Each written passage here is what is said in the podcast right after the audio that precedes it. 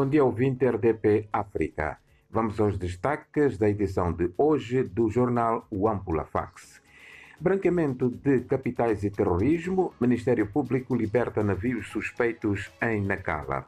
O Ministério Público, secção aduaneira de Nacala, em Nampula, decidiu libertar estes sete navios contratados de forma suspeita para prestar os serviços de importação e de exportação por parte de empresas não identificadas devidamente que exercem as suas atividades na Zona Econômica Especial e em outras regiões do país. No quadro de um processo de averiguação, o Ministério Público iniciou uma investigação para apurar suspeitas de fraude fiscal, crimes tributários, crimes de associação criminosa, financiamento ao terrorismo e branqueamento de capitais, ordenando que tais navios não atracassem ou não fizessem o carregamento ou descarregamento de mercadoria. Uma fonte fidedigna da Procuradoria Provincial da República ao nível de Nacala Porto confidenciou-nos que o trabalho de averiguação foi concluído e os navios foram já autorizados a carregar.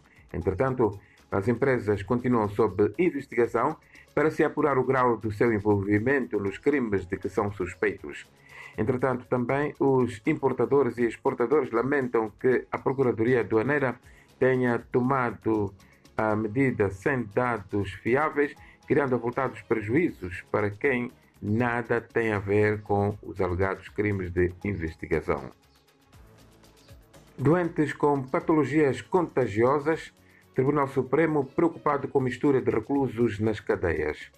O vice-presidente do Tribunal Supremo, João Beirão, que recentemente visitou a província de Nampula, mostrou-se preocupado em relação à superlotação das cadeias existentes, sobretudo no que tange à falta de separação dos reclusos que sofrem de doenças infecto-contagiosas dos restantes que gozam de boa saúde.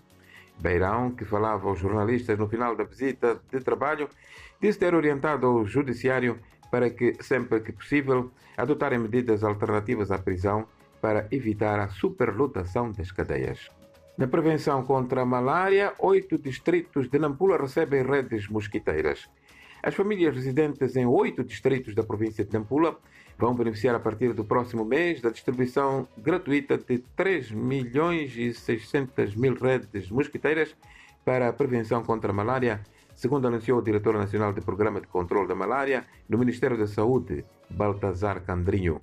De acordo com Candrinho, a malária continua sendo uma doença com um peso maior para o Sistema Nacional de Saúde e que as províncias mais afetadas são as de Nampula e Zambésia, aliás, as mais populosas do país. Na cidade de Nampula foram interditas novas construções de bombas de combustíveis. A Inspeção de Recursos Minerais e Energia em Nampula assume que já não há espaço para a construção de novas bombas de abastecimento de combustíveis na cidade capital provincial onde neste momento estão em funcionamento 44 infraestruturas provedoras daqueles produtos. Segundo o delegado daquela instituição, Adelto Cumbana, a maior parte das bombas em funcionamento na cidade de Nampula estão localizadas em áreas densamente povoadas, a menos de 30 metros das estradas, fatores que constituem perigo para as pessoas e bens. E vamos fechar a edição de hoje com uma página que fala de uma cidadã que morre em circunstâncias estranhas.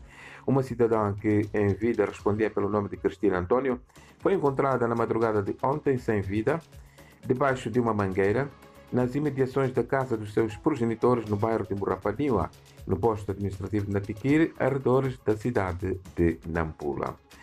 Hoje, a cidade de Nampula espera atingir uma temperatura máxima de 33 graus. É tudo. Voltaremos na próxima segunda-feira. Tenha uma ótima semana.